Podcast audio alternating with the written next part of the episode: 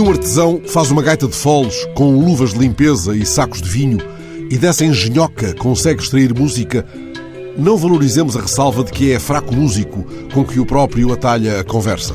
Ele tem uma arte tão espantosa como a do flautista dos irmãos Grimm, mas não lhe peçam que hipnotize ratos, quanto mais crianças.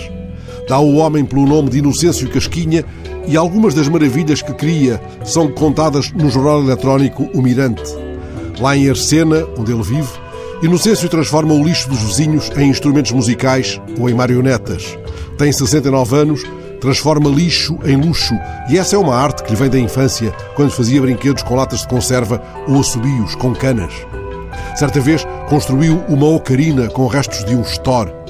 Uma tampa de tacho nas mãos dele há de servir para uma bateria.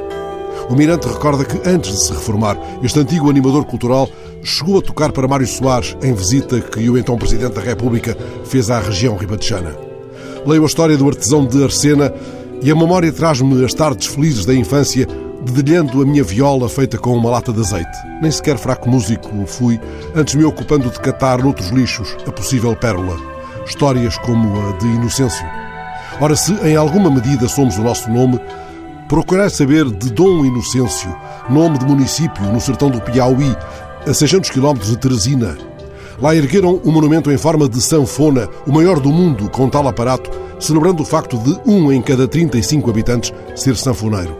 A paixão da sanfona foi dinamizada pela Associação Cultural Acordes do Campestre, que ensina gratuitamente mais de 200 crianças a tocarem o instrumento.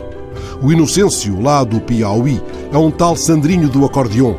Lixo à parte, há entre este Sandrinho de Dom Inocêncio e Inocêncio Casquinha, o artesão da Arcena, um adereço comum. Quando andava na animação cultural, quer no Museu de Vila Franca de Xira, quer no de Cascais, o artesão ribatejano usava uma designada maleta pedagógica em forma de concertina. Os de Arcena, e nós todos, claro, bem poderíamos chamar-lhe Dom Inocêncio.